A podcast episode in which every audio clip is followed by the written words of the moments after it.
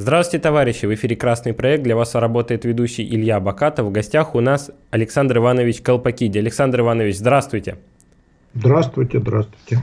Александр Иванович, сегодня мы хотели бы с вами поговорить об оппортунистах. И для начала я хотел бы задать вам вопрос. Нельзя ли провести параллель между словом оппортунист и предатель? Ну, можно, да, наверное, можно. Хотя предатель это более такое громкое обвинение, чем э, оппортунист. Наверное, можно, да. Э, я думаю, что, вот, ну, если мы возьмем первого такого оппортуниста на практике, да, мне кажется, больше интересуют оппортунисты на практике, чем вот такие какие-то э, теоретики ревизионизма, да. Вот э, первым оппортунистом на практике был французский социалист Александр Мильера. Да? Он в самом конце века, в 99 году, э, вступил э, в кабинет министров, ну, его пригласили, он вот вступил э, в кабинет министров и стал вот, э, собственно говоря, э, министром, да, в буржуазном правительстве. Тогда э, это вызвало э, значит, скандал.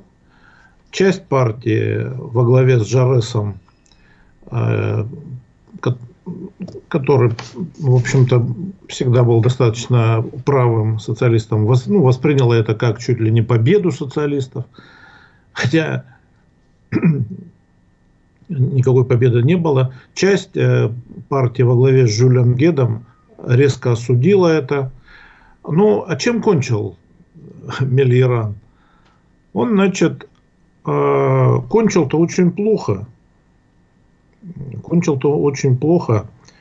Э, и, в общем, значит, вся его жизнь это пример, вот, собственно говоря, предательства да, и э, предательство именно социалистических идеалов.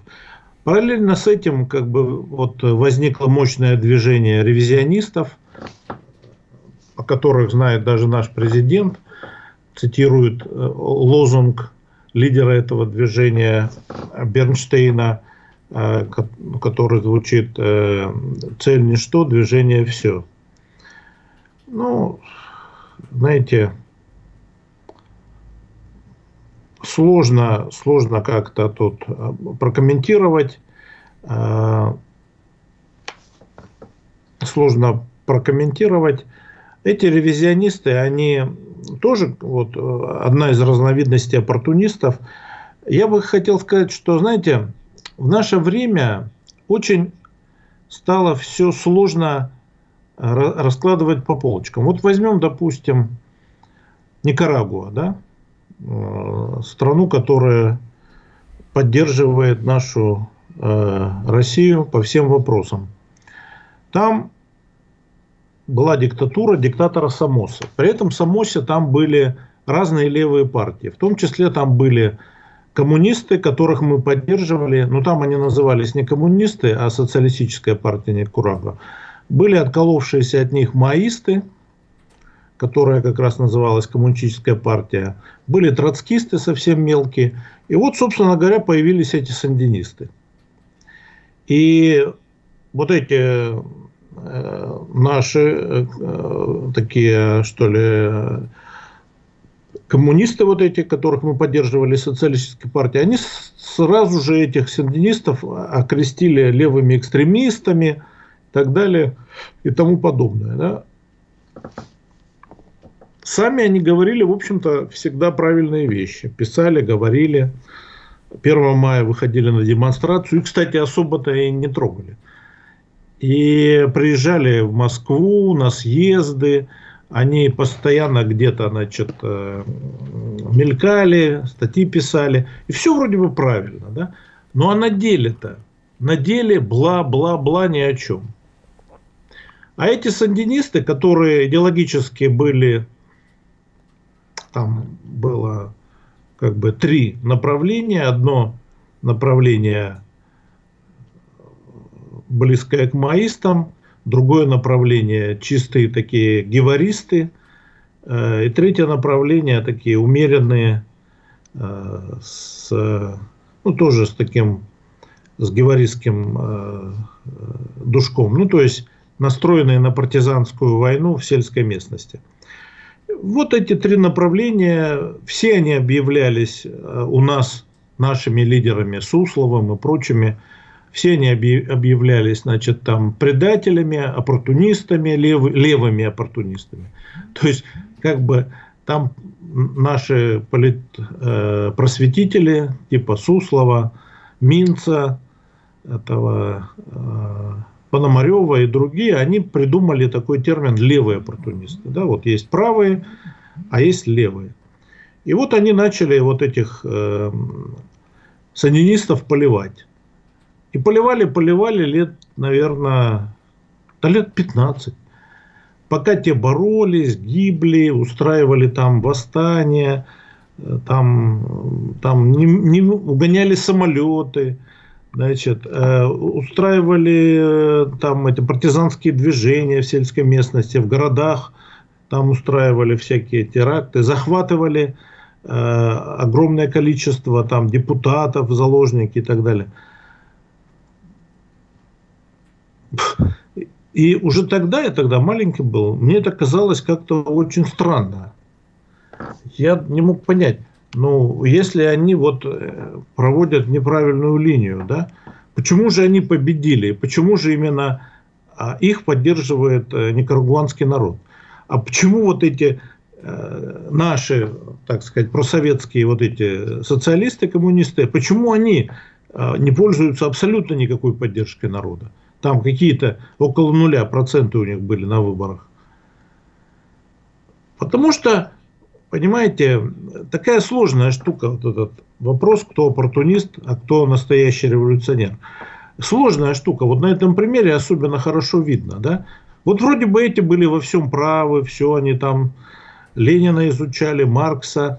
Вот это были такие люди, а, ну, я имею в виду просоветских, которые вот являются идеалом, например, для Семина или для дедушки Миши, мумия, царь Египта Попова из Санкт-Петербурга.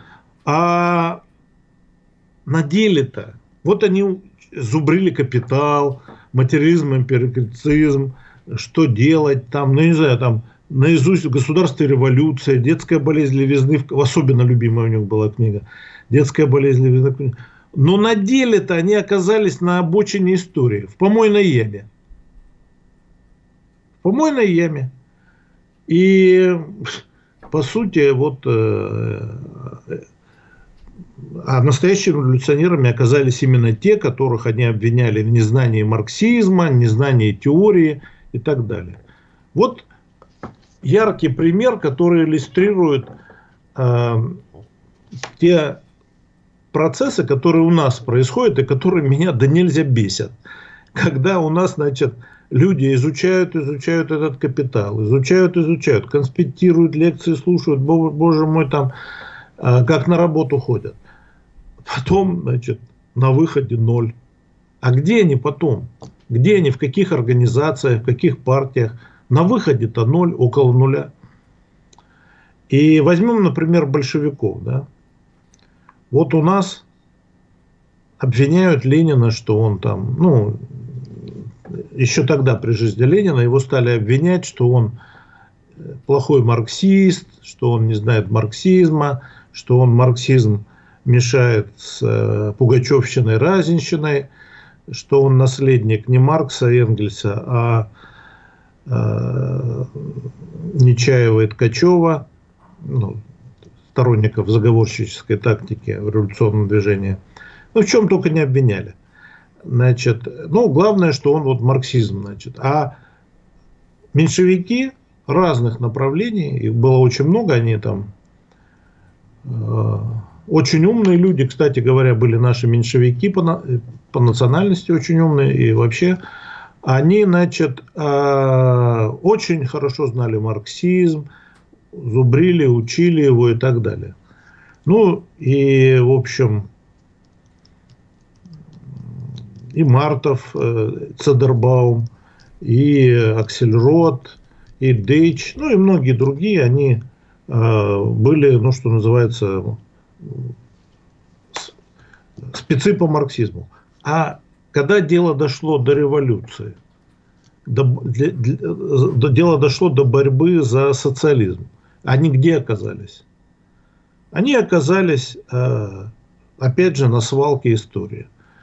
Есть такая байка, я не, не знаю, правда нет, ну говорят, говорят, что После мятежа Корнилова, значит, э, когда вот они остались, временное правительство повисло в воздухе и так далее, э, там группа товарищей решила выдвинуть э, очень популярного такого революционера, основателя марксизма в России, основателя группы, значит, которая, собственно, марксизм здесь ну, создал организацию, это освобождение труда называлось, это Георгий Валентинович Плеханов. Он в это время уже старичок совсем поплыл. Он уже даже среди меньшевиков считался там крайне правым, там, ну неважно. И вот к нему прислали Савенкова Бориса, известного террориста, который тоже в молодости был марксистом, кстати, потом дрейфовал. Ну, он, собственно, человек был без особых убеждений. Для него главное было э, лозунг «Шумим, братцы, шумим». Такой сгусток воли, как про него писали. По-моему, сгусток какого-то бешеного темперамента. И вот этот, значит, к нему пришел и говорит, давайте возглавьте правительство. Ну, Плеханов, один из немногих, кстати, русских среди этих наших меньшевиков, у него хватило дворянин, у него хватило совести, ума, он сказал, что я расстреливать, я всю жизнь боролся за рабочий класс, и на старости лет расстреливать его не буду. Говорят, что это байка, ну, по крайней мере, он мог так сказать. Вот куда довела логика поведения вот этих меньшевиков, которые тоже марксизм этот обожали, капитал до дыр зачитывали, хотя капитал до дыр зачитать очень сложно, он очень толстый. Но они могли. Да. И это говорит о том, что есть догматизм, есть оппортунизм, есть правильная революционная политика. Очень легко запутаться здесь, да, очень легко. Но когда Ленин стал побеждать, когда Ленин повел на штурм власти, когда Ленин, ну, все были, все увидели, что рабочий класс стоит за Лениным, то те левые оппоненты Ленина, там, эсеры, левые эсеры, э, максималисты, меньшевики-интернационалисты, социал-демократы-интернационалисты, там, значит, куча, всех не перечислишь лучшие люди из них стали переходить в большевистскую партию. Они забыли про все эти разговоры, про Нечаева и Ткачева, э, этого Бакунина, Пугачева и Разина, и стали переходить, потому что они увидели, что там дело, там дело делают. Не языки чешут, не конспекты конспектируют, а дело делают и что в результате был построен у нас первое в мире государство рабочих и крестьян.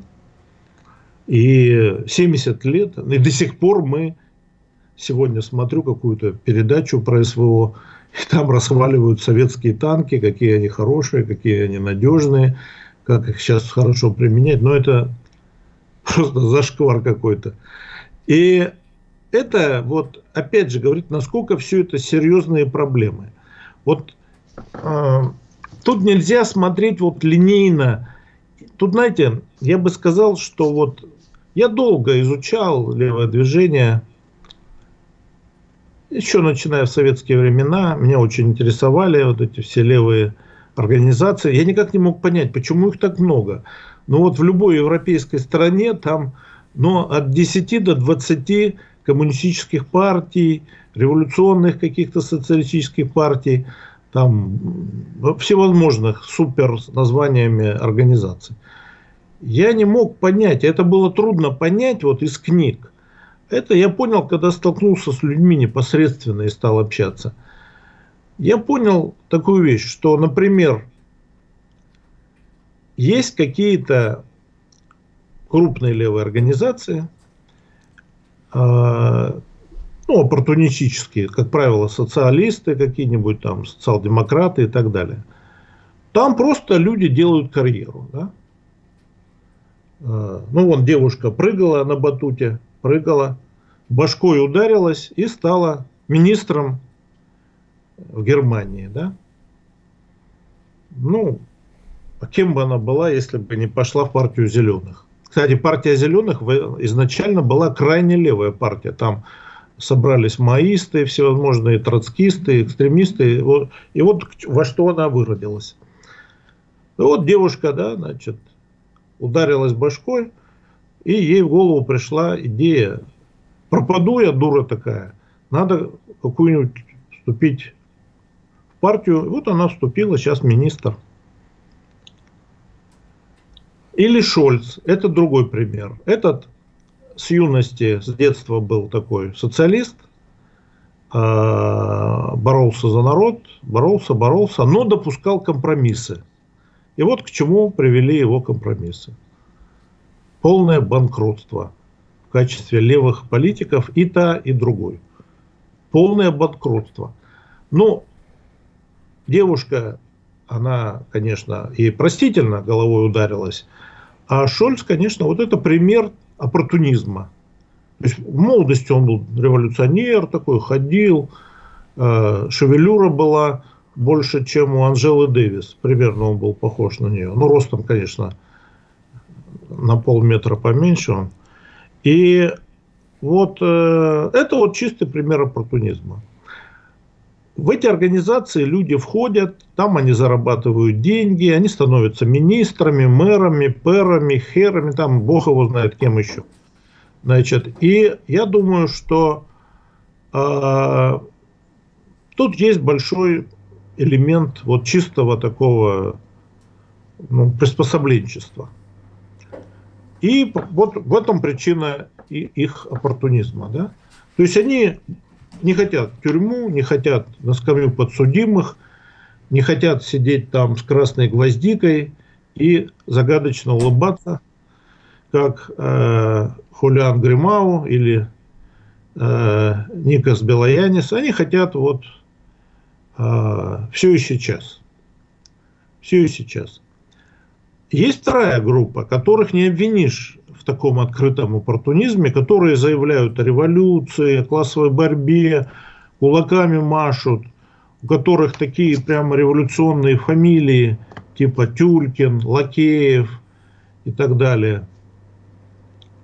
А, та же, допустим, наша Сара Вагенкнехт, а, Дарья Митина и так далее.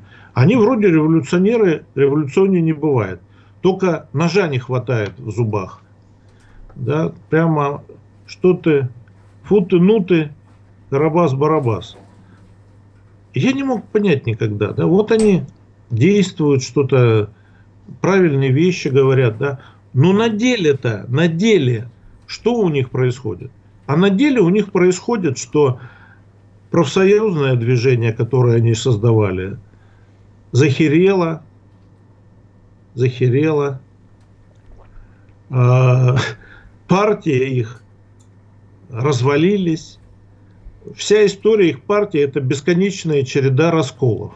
Вот, собственно, читаешь историю какой-нибудь вот РКРП, РКП, вот раскол с этими, раскол с этими, вот эти вышли, вот эти маисты, вот эти троцкисты, вот эти анонисты. И думаешь, боже мой, ну, а где же борьба за дело трудового народа? И я никак, ну, и вот э, я понял, в чем тут фишка, да? А, ну да, ну, во-первых, там тоже есть момент такой шкурный, а, но он там не так силен, как, допустим, конечно, в КПРФ какой-нибудь или «Справедливой России». Там скорее момент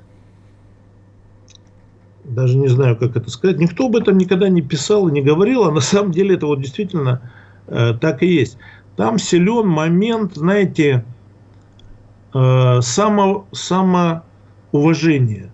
То есть человек там состоит, и он о себе большого мнения. Он думает, вот, все кругом сволочи, предатели, а я за народ борюсь, я такой отчаянный революционер, значит, э, с бомбой хожу и так далее. Значит, но, понимаете, да, ну и, конечно, там большую роль играют лидеры. Это люди, которые в жизни ничего не смогли, не состоялись, но они вот являются там секретарями ЦК, членами Политбюро. Ну что ты, Матерь Божья, прям как Суслов, как Андропов, как, э, не знаю, Кириенко, и как Пономаренко, Пономарев и так далее. Да? То есть они а на самом деле-то, да, ты член Политбюро, секретарь ЦК, но в партии, где э, 20 старух и 5 старичков. Значит, и, но, очевидно, тут это, мне кажется, даже вопрос не политологический, а чисто психиатрический, вот с этими вот э, членами Политбюро. Ну, потому что это среди них нет людей, состоявшихся в профессии. А вот ходят, говорят правильные слова, а дело их мертво. Дело их мертво абсолютно. Александр Иванович, да. а говоря о консолидации левых сил, а нужно ли нам консолидироваться с заведомо, ну, можно сказать, предательскими организациями, о которых вы вот сказали ранее? Знаете, э, у нас сейчас такая ситуация в левом движении и в стране в целом, что, как говорится, вот на мой взгляд, не до жиру. Смотрите, вот наша страна, она на протяжении вот всех этих 23 лет путинского управления опровергает все законы политологии. Да? Чем хуже живет народ, чем его больше дерут и так далее, тем выше э, рейтинг президента и выше голосов, больше голосов получает правящая партия. Я допускаю, что это все афера, что это все мистификацион. Не буду спорить тут, да? Возможно и так. Возможно, не 80% рейтинг президента, а 3%. Вполне допускаю. Но доказать я этого не могу, поэтому и утверждать не берусь. Но вполне допускаю. И левое движение, очевидно, находится в разобранном состоянии. Поведение КПРФ последние месяцы, да, да последний год, это просто какое-то позорище. Это просто позорище. Ну, что им угрожает? Ну, я понимаю, были когда-то им кто-то где-то угрожал, тогда они там перетрухнули там и так далее. Но сейчас-то, ну, нельзя же вот так сервильно себя вести по отношению к власти. Нельзя же так унижаться, пригибаться. То есть люди даже не понимают, ну, далекие от политики люди, они не понимают, что КПРФ левая и оппозиционная партия. Они это воспринимают как часть единого организма. Чудовище обла, зорно и лая. Лает, как собака. А ветер носит. И вот, э, конечно, когда смотришь на эти фигуры, э, ну, чисто даже внешне, кто у них там главный боец, кто возглавляет комитет, как он у них называется, протестных акций, что ли – Кашин. Ну, посмотрите на этого несчастного человека, который мог бы прекрасно играть какие-нибудь роли в экранизации Ильфа и Петрова. Помните, там такой был голубой воришка. Вот он в доме для престарелых. Вот он бы, я думаю, прекрасно. Он просто прям идеально ложится на эту роль. А, я думаю, что с другой стороны, мы не можем априори сказать, что там все такие вот деляги, как Афонин, трусы, как Новиков, предатели, значит, э, как Зюганов. Мы не можем так сказать. Там очевидно, что есть, и периодически они всплывают и что-то говорят, э, порядочные, честные, принципиальные коммунисты. Особенно их много в провинции, э, значит, где они даже входят в какое-то руководство порой и так далее. Такие люди там есть. Поэтому отбрасывать их нельзя. А Если... объединяться с ними стоит или нет? У них же, по сути, есть сила, которую да. мы можем использовать в своих благих намерениях. Объединяться стоит с отдельными честными, порядочными людьми. И вот в этих мелких тусовках, э, с, которые возглавляют люди э, с героическими фамилиями, типа Тюлькин, Лакеев, там же тоже есть такие люди. Там есть очень толковые люди. Вот я всегда говорю, вот тот, тот же, например, Станислав Рузанов, ну, великолепный парень, просто золотой. Да, если бы не он, я бы не смог выпускать альманах Прометей. Вот просто человек вот, реально делает всю работу.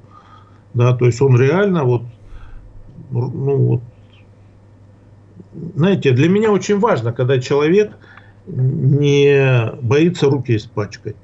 У нас все любят командовать, руководить, а вот черновую работу у нас не найдешь. Вот, пожалуйста. И такие там люди есть. Там их много. Да. Им запудрили мозги вот эти руководители, которые во главе стоят. Ну, тоже у Ильфа Петрова мы помним, как ксензы пытались Козлевича охмурить с целью э, на халяву кататься на его автомобиле антилопа гну. Так и здесь тут происходит. А, и этих людей тоже толковых можно привлекать которые действуют. Там очень много, там и молодежь есть. Да, это очень небольшая организация, но там есть люди – и всевозможные эти марксистские кружки. Да, меня честно просто вот мутит от этого э, бесконечного изучения капитала. Да? Я не понимаю, как это вот можно быть таким идиотом, чтобы э, тратить свою жизнь на вот э, я, надо читать. Я не, не, меня неправильно как-то понимают. Меня заносят. Я не против чтения там э, детской болезни Левины, государственной. Я абсолютно не против. Но это должно сочетаться с изучением современного развития производственных сил и производственных отношений, с изучением современных технологических революционных процессов, которые полностью поменяли и классовую структуру, все, все меняют, э, с, с изучением современного а, характера общества, современных классов и так далее. Без изучения, вот за какой смысл в этом? чтение. Это какой-то, знаете, какой-то э, э, левый анонизм. Значит, и э, я думаю, что кроме того, что изучать современную жизнь, надо участвовать непосредственно в левом движении. Участвовать. Вот сейчас в этом году будет 120 лет раскола РСДРП, социал-демократов России, на большевиков и меньшевиков. Вот 120 лет большевизма в России. Именно на этой почве и произошел раскол. Что Ленин говорил, каждый член партии должен участвовать, действовать, не просто взносы там платить, не просто капитал читать, как попка дурак, а работать в партийной организации, бороться, искать, найти и не сдаваться. Поэтому я думаю, вот, что э, и там тоже есть нормальные люди. И задача заключается сейчас в том, чтобы... Да, вот, ну посмотрите, мы же видим сейчас, как активизировалось политическое поле, да? Этот э, питерский повар э, с двумя судимостями за грабежи, э, господин Пригожин, который является братом-близнецом папы Рипского, э, разлученным в роддоме. Того забрали аргентинцы, и он вырос в Аргентине, работал вышибалой в баре, потом стал папой римским. А этот у нас тут грабил квартиры, а сейчас возглавляет ЧВК «Вагнер». Да, значит, э, ну, в принципе, ну, можно сказать, ну да, вот близнецы, ну какие разные люди. А так ли уж они разные? Вот я, например, честно говоря, изучая как бы их жизнь, не скажу, что они совсем разные. Основное, что их сближает, это охмуреж. Они мастера охмурежа. И сейчас очевидно, что ну, меня очень беспокоит, даже не беспокоит, а мне просто очень стыдно, что у нас масса людей э, считает, что ну ничего сидел, подумаешь, кто в молодости не ошибался, главное, что он такой вот борец, патриот, полководец, Александр Македонсков и так далее и тому подобное. Да никакой он не Александр Македонсков. И не, не Бог с ним, не Бог с ним. Не должны люди с двумя уголовными судимости за грабежи не должны вообще в государстве занимать никаких должностей, тем более руководить частными армиями, которые еще и не прописаны в Конституции. Непонятно вообще, на каком основании существуют. Но очевидно, что этот человек будет разыгрывать левую карту. Он уведет за собой левых избирателей. И я не верю, что он там как-то пошел в раскол. Я думаю, что это все игра. Мистификацион. То есть вы хотите сказать, это настоящие оппортунисты? Вот. Прям настоящий пример оппортунизма. Ну, нет, это не оппортунисты, это просто аферисты, которые хотят одурачить народ на... Э, говорят то, что народ хочет слышать, и хотят таким образом перехватить э, у левых сил их повестку оппозиционную. Потому что действительно происходят ну, страшные, чудовищные вещи в стране. Действительно, воровство просто ну, неимоверное.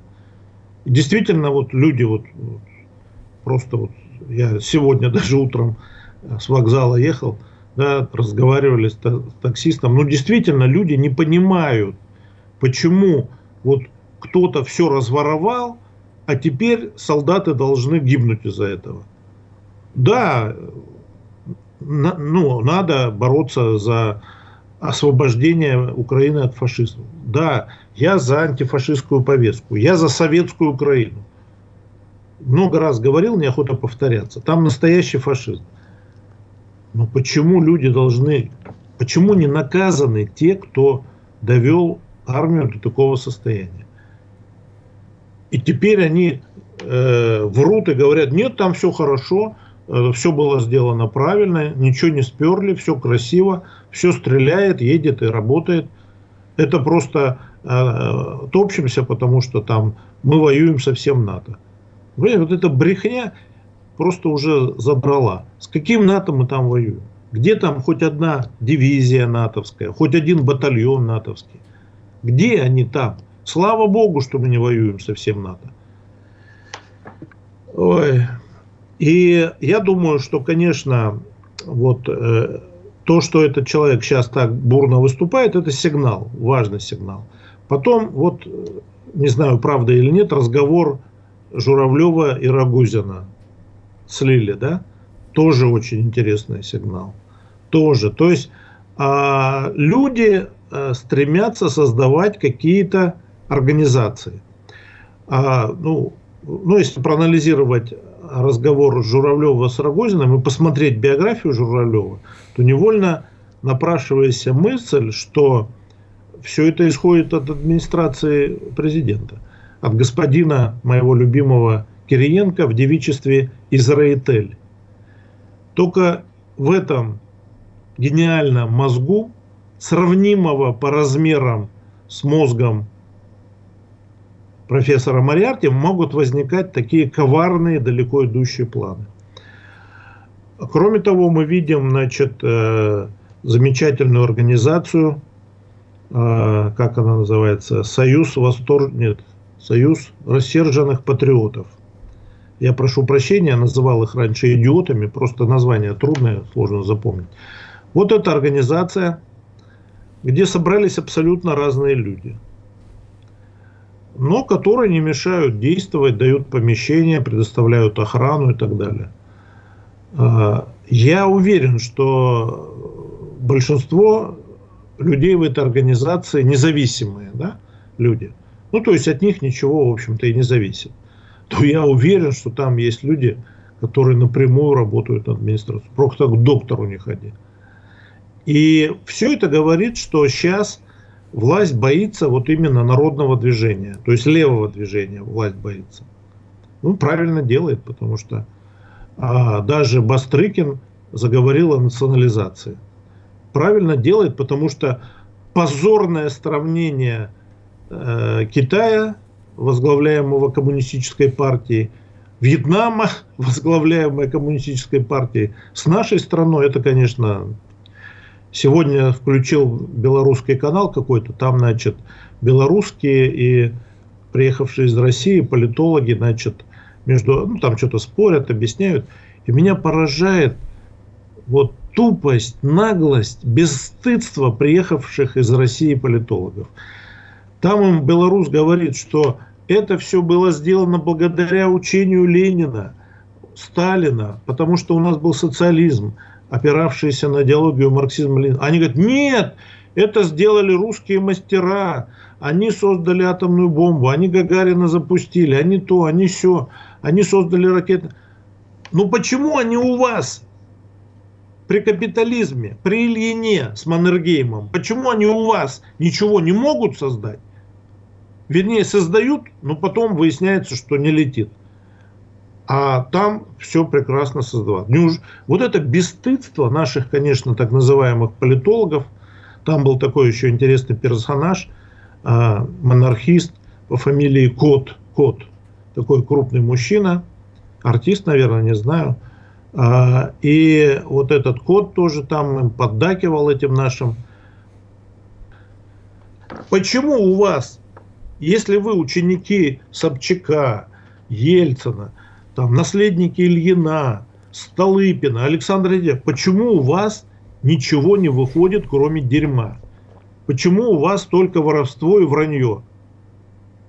Потому что вы не опираетесь на марксистско-ленинское учение. Потому что вы не социалисты и не строите социализма. Вот и все. Ответ абсолютно простой. И, естественно, эти лжецы, а, они все это прекрасно понимают. Но вот есть такая команда. Понимаете, полное отсутствие чести, представления о достоинстве.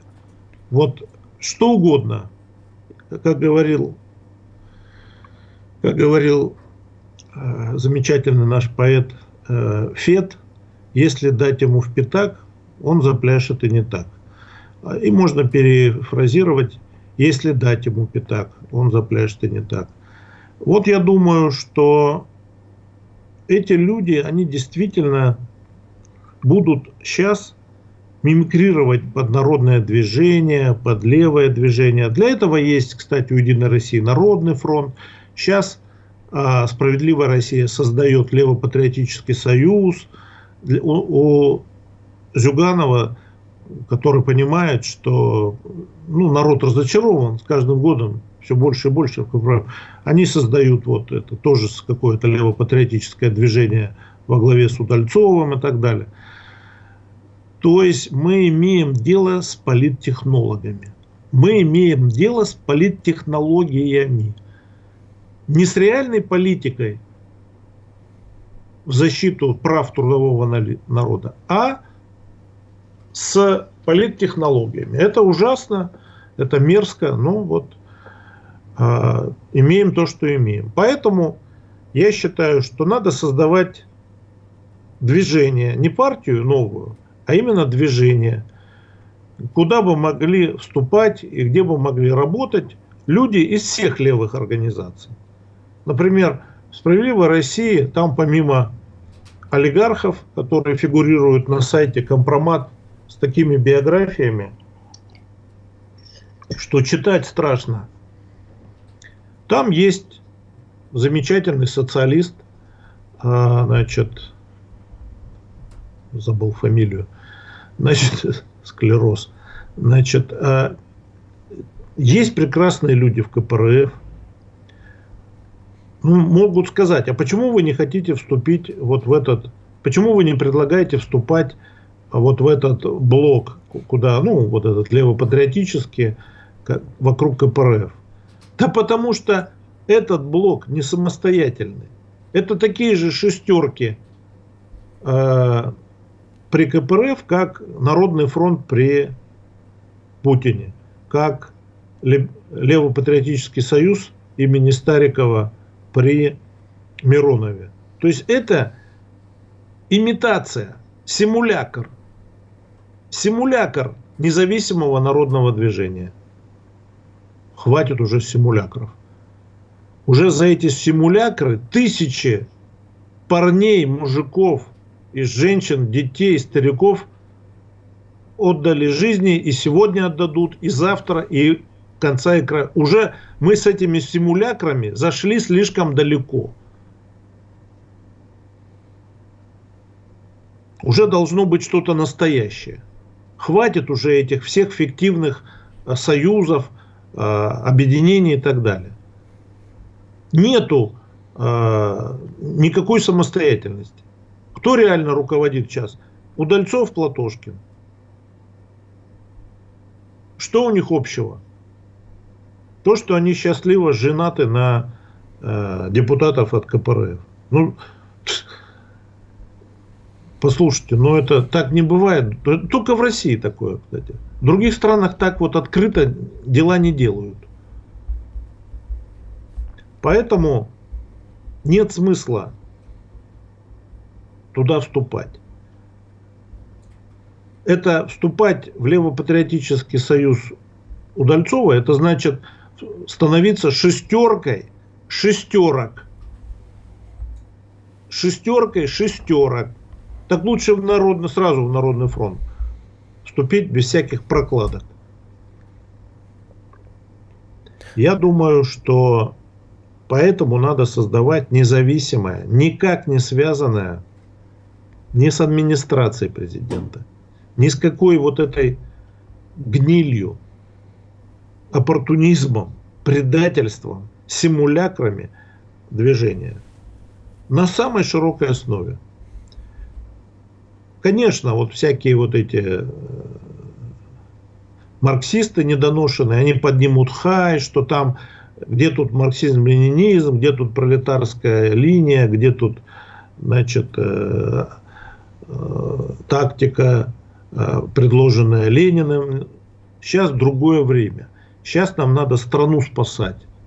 Сейчас нам надо реально спасать страну, которая благодаря вот этим симулякрам оказалась в таком дерьме, что скоро только одна макушка останется над этим дерьмом. И я думаю, что вот сейчас должна быть самая широкая программа объединения. Но главное, независимая от этой власти, воров и жуликов. Знаете, мне некоторые замечательные люди говорят, ну как же можно без администрации в нашей стране хоть что-нибудь создать? Тогда завернитесь просто, не ползите на кладбище. Так и можно, так и нужно. Потому что эта администрация за 23 года, она кроме дерьма ничего хорошего нам не сделала. У нас отстой везде, где только можно. Уже надоело, уже язык себе мозоли там уже на языке, повторять о том, в каком состоянии у нас промышленность, индустрия, медицина, образование, культура, спорт и все остальное в состоянии позора. Гордились нашей внешней политикой, которой лично занимался президент, гордились нашей, нашими вооружениями, которыми лично занимался мой любимый гражданин Кириенко, Израиль, и даже стал, судя по тому, что пишут в интернете, даже стал героем России благодаря своим огромным успехам. Но оказалось все это не совсем так, как хотелось бы. Поэтому надо уже с этими симулякрами кончать. Надо что-то по-настоящему. Значит, Александр не... Иванович, да. а у нас уже заканчивается эфирное да. время. Большое вам спасибо. Вы смотрели канал «Красный проект». Для вас работал ведущий Илья Бакатов. На связи с нами был историк Александр Иванович Колпакиди. Подписывайтесь, ставьте большие пальцы вверх. До свидания. Вперед в СССР. Вперед за социализм.